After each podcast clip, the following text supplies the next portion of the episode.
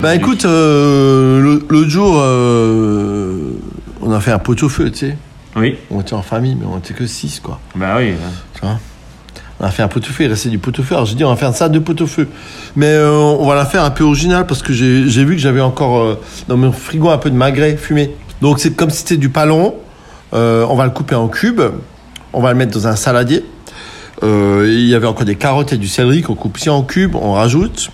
Et on met une petite vinaigrette euh, dans laquelle on met un peu de réfort et un peu de crème. On mixe tout ça. Et on fait tiédir.